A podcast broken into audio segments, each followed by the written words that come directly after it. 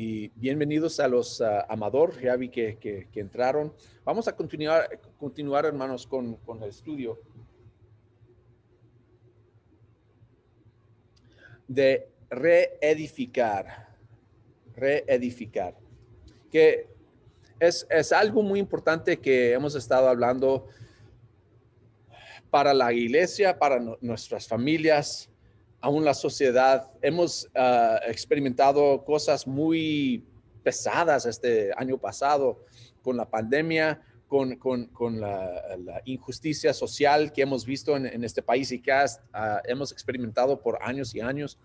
Y yo creo que, esto es importante uh, meditar un poco en esto, examinar esta idea y estudiamos antes uh, la historia de Nehemías. Vamos a regresar a esa historia. Nehemías capítulo 5. Nehemías capítulo 5 es donde vamos a, estudiar esta mañana. Y como hemos visto, um, esta historia de Nehemías es interesante porque él no es de Jerusalén, pero como vimos en capítulo 1, él tenía un deseo de, de cuidar a, a, su pueblo, a Jerusalén, que las, las murallas están destruidas y él, uh, al escuchar de esto, quiere uh, arreglar la situación. Entonces es lo que vemos en capítulo 1. Uh, y luego después de decidir hacer eso, capítulo 2 es cuando hace sus preparaciones y, pide el, uh, al rey que si pues puedo hacer esto. Y, y le da eh, como el, el, permiso para ir a hacer eso. Eso ya estudiamos. Y luego en capítulo 3, lo que no estudiamos, pero es importante, el pueblo ahí empieza la obra de reedificar y están muy unidos, trabajando en acuerdo, compartiendo el trabajo. Es algo hermoso ver. Y luego en capítulo 4 vemos algo difícil, un enemigo de afuera. Y este enemigo in, intenta uh, interrumpir uh, la obra de reedificar, pero por medio de la unidad, la, comun la comunicación y la fe en Dios, tienen éxito en, en continuar con el, el trabajo. Entonces, hasta este punto, los judíos han sido fuertes en la obra, pero hoy vamos a examinar la pregunta, ¿qué pasa cuando hay división? ¿Qué pasa cuando hay división? Ese es el tema de hoy en capítulo 5, reedificar uh, este, a pesar de la división. Reedificar a pesar de la división. Vamos al capítulo 5, versículos 1 al 5, que leen así, los hombres y las mujeres del pueblo protestaron enérgicamente contra sus hermanos judíos, pues había quienes decían, si contamos a nuestros hijos y a nuestras hijas, ya somos muchos, necesitamos conseguir trigo para subsistir. Otros se quejaban, por conseguir trigo para no morirnos de hambre, hemos hipotecado nuestros campos, viñedos y casas. Había también quienes se quejaban, tuvimos que empeñar nuestros campos y viñedos para conseguir dinero prestado y así pagar el tributo al rey. Y aunque nosotros y nuestros hermanos somos de la misma sangre y nuestros hijos y los suyos son iguales, a nosotros nos ha tocado vender a nuestros hijos e hijas como esclavos. De hecho, hay hijas nuestras sirviendo como esclavas y no podemos rescatarlas puesto que nuestros campos y viñedos están en poder de otros. Ahí está un gran problema, una división ahí que están quejando porque, porque hay injusticia en la tierra. No se están tratando bien los unos a los otros. Hay división entre judíos, judío contra judío. Y últimamente lo que vemos es que hay una división entre los ricos y los pobres. Los ricos se enriquecen y los pobres se, se hacen más pobres o se, hasta se esclavicen. Y de hecho hemos visto algo semejante aún hoy en día durante esta pandemia, hermanos. Estaba leyendo que los 10 mil millonarios más ricos del mundo, fíjense, los 10 mil millonarios más ricos del mundo se enriquecieron por 50, 40 mil millones de dólares durante esta pandemia. Imagínense que hay tantas, tanta gente que está sufriendo, tantos ah, pobres que se están empobreciendo aún más y los más ricos están haciéndose más ricos todavía. Lo hemos visto aquí, lo hemos visto en el pasado y así es la humanidad. Cuando nosotros vemos una ventaja, tomamos la ventaja, porque somos humanos y somos egoístas. Y eso es lo que está pasando, pero está pasando en el pueblo de Dios. A veces, hermanos, nosotros aún experimentamos división en nuestros esfuerzos de reedificar. Aquí en la iglesia, en la, en la familia, tenemos diferencias de, de, de, de dirección, tenemos diferencias aún entre tradición. Ah, pues este se levanta las manos, ah, ella, ah, pues la, la, selección de cantos que, que, toman, pues a mí no me gusta, a mí me gustan los cantos más nuevos, a la otra persona le gustan los cantos más viejos y, y hay división hay, aún en la iglesia por cosas pequeñas. Y tristemente aún hay división a veces por cosas más pesadas, calumnias, disensiones, como ella no me cae bien porque siempre está hablando mal de otros. pues no tiene sentido. Esta persona está haciendo lo mismo. No, él es el último de levantarse a trabajar el primero, el primero a levantarse a comer. Así hablamos de nuestros propios hermanos o aún en la casa. Mira su traje, que no tiene algo adecuado para el culto, pues este, este siervo suyo ni, ni viene en traje, hermanos. A veces pensamos así o él canta muy fuerte, fuerte, ella canta muy mal, ¿verdad? Tenemos tantas cosas, tantas ah, divisiones pequeñas y a veces aún más fuertes de, cultura, de idioma, de ideas. No debe ser así. Así que podemos aprender mucho de la reacción de Nehemías. Vamos a continuar. Versículo 6. Dice, cuando oí sus palabras de protesta, me enojé muchísimo. Y después de reflexionar, reprendí a los nobles y gobernantes. Es inconcebible que sus propios hermanos les exijan el pago de intereses. Convoqué además una, gran asamblea contra ellos y ahí les recriminé.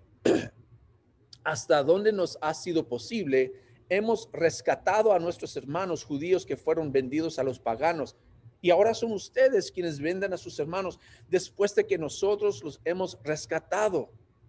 Todos se quedaron callados, pues no sabían qué responder. Ahora vamos a examinar uh, esta reacción de Nehemías, porque es importante cómo reacciona. Primeramente, dice en versículo, uh, versículo 6, dice, me enojé muchísimo. Su primera reacción es la rabia. Está enojado.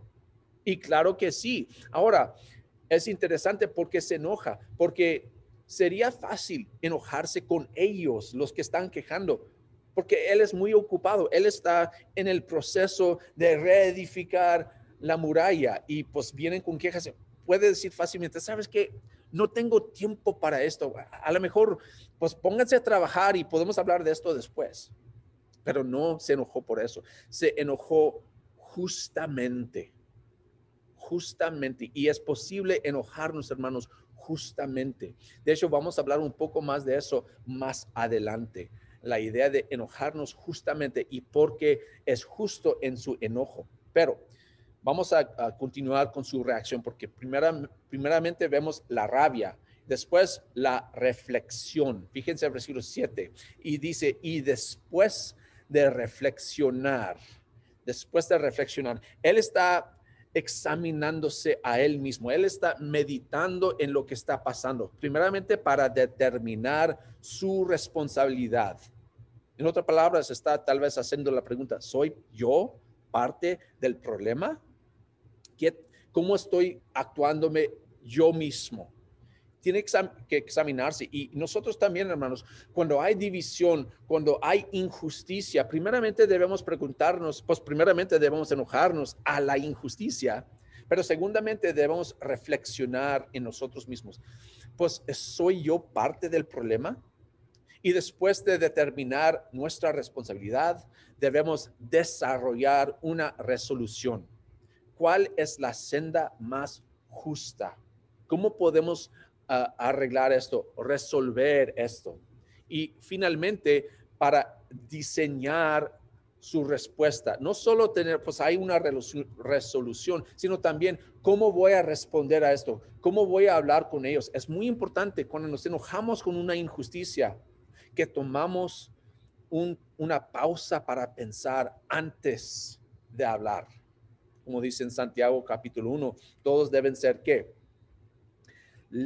Digo, uh, uh, rápidos para escuchar, lentos para responder, lentos para la ira debemos esperar, pensar, meditar antes de responder.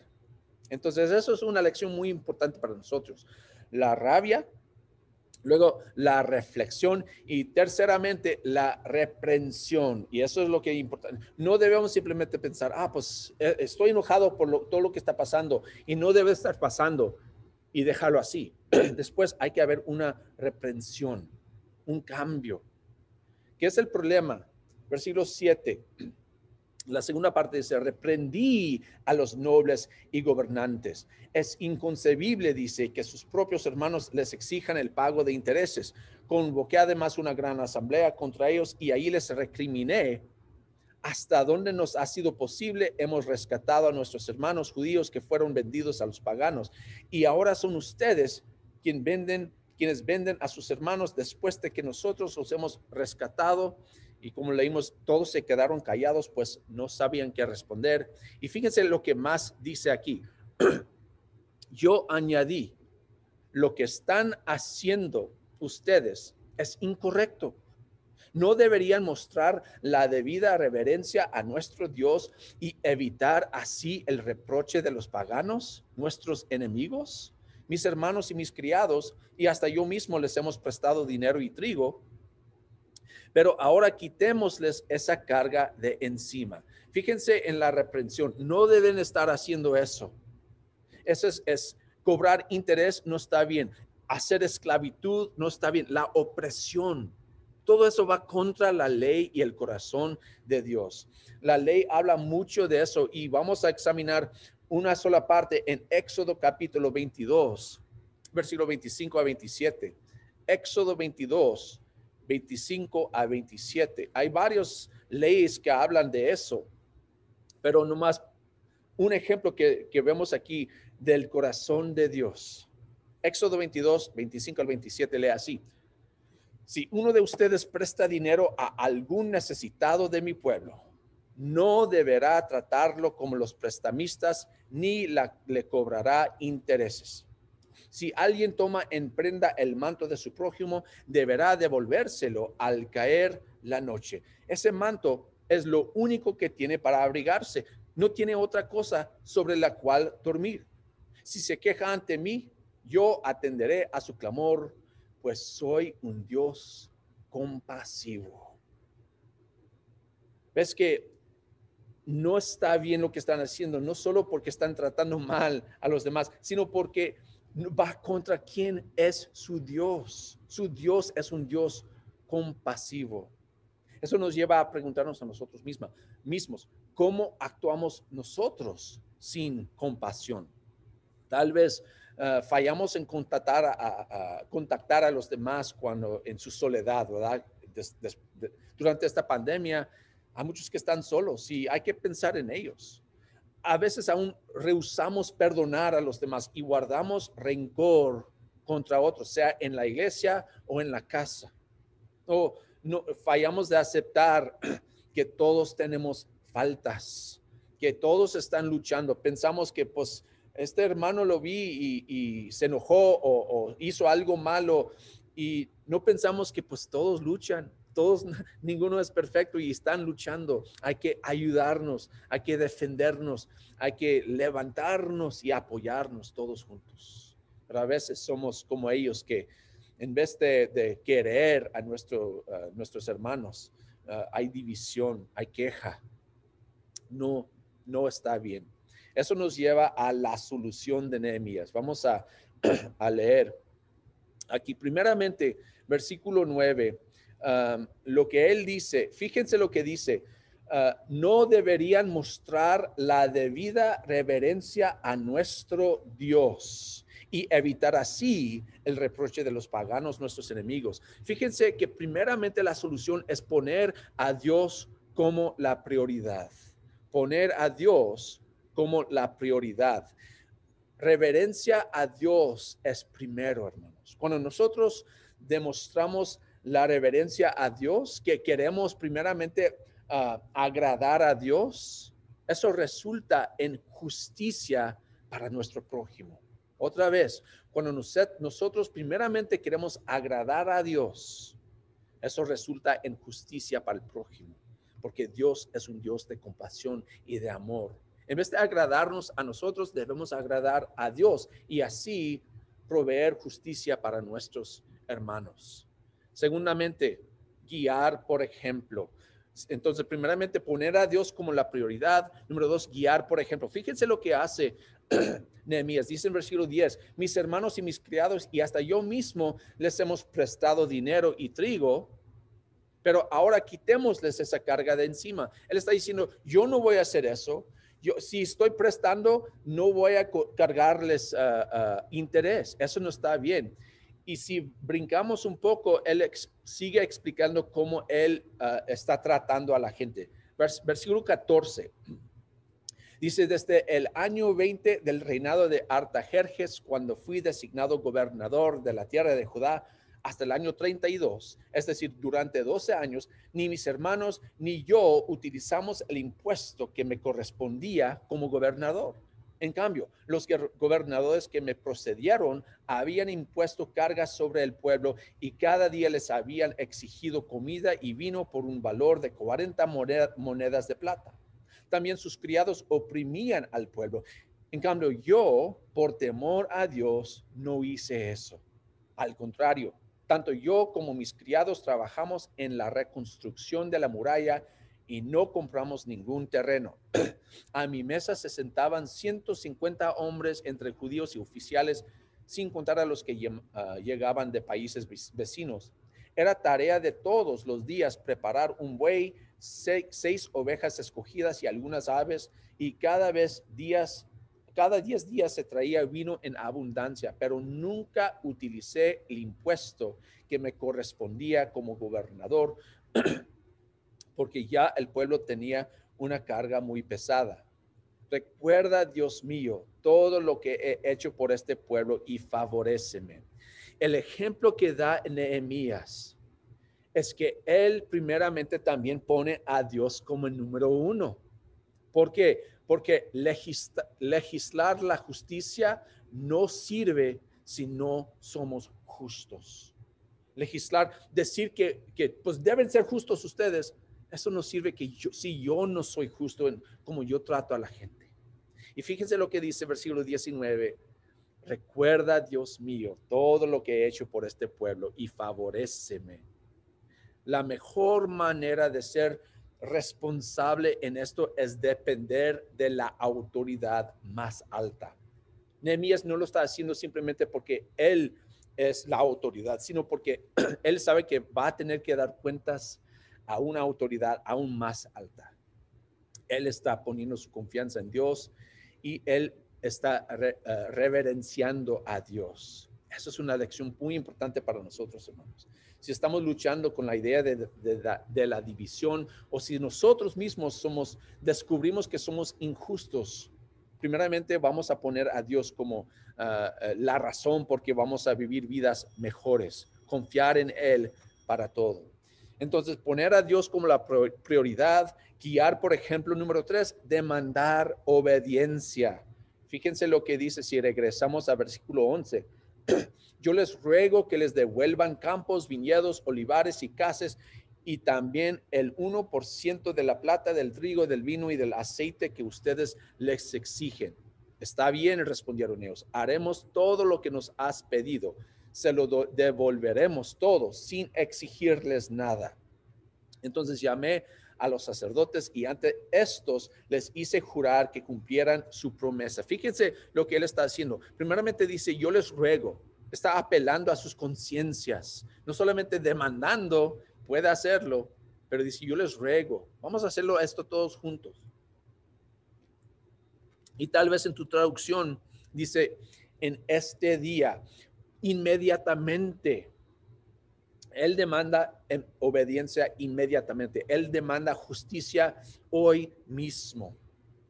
Y luego pide a los sacerdotes que vengan. Ellos representan a Dios, son testigos religiosos. En otras palabras, está diciendo, esto es muy serio. No pueden decir que lo van a hacer y luego no hacen nada. Él demanda obediencia y luego establece consecuencias. Esto lo veremos en versículo 13. Luego me sacudí el manto y afirmé, así sacuda Dios y arroje de su casa y de sus propiedades a todo el que no cumpla esta promesa. Así lo sacuda Dios y lo deje sin nada. Toda la asamblea respondió amén. Y alabaron, al Señor y el pueblo cumplió lo prometido.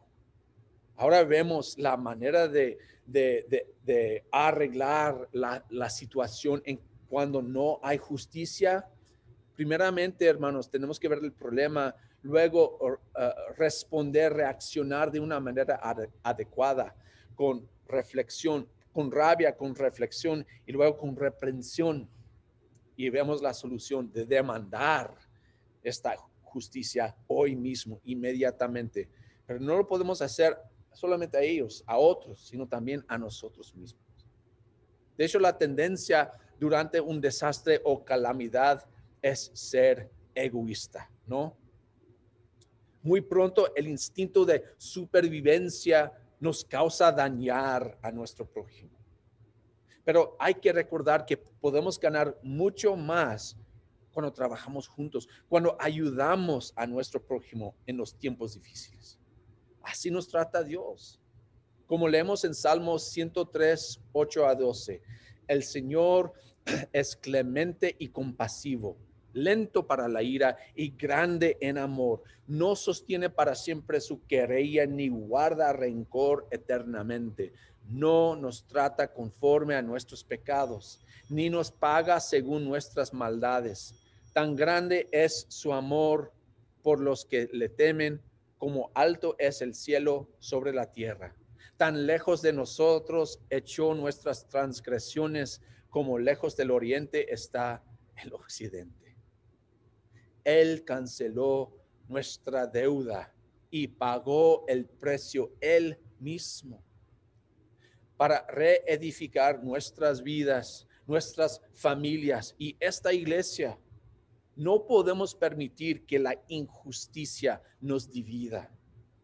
Vamos a seguir el ejemplo de Dios en restaurar la unidad y la justicia. La única deuda pendiente es la de amarse unos a otros, como dice Romanos 13, 8.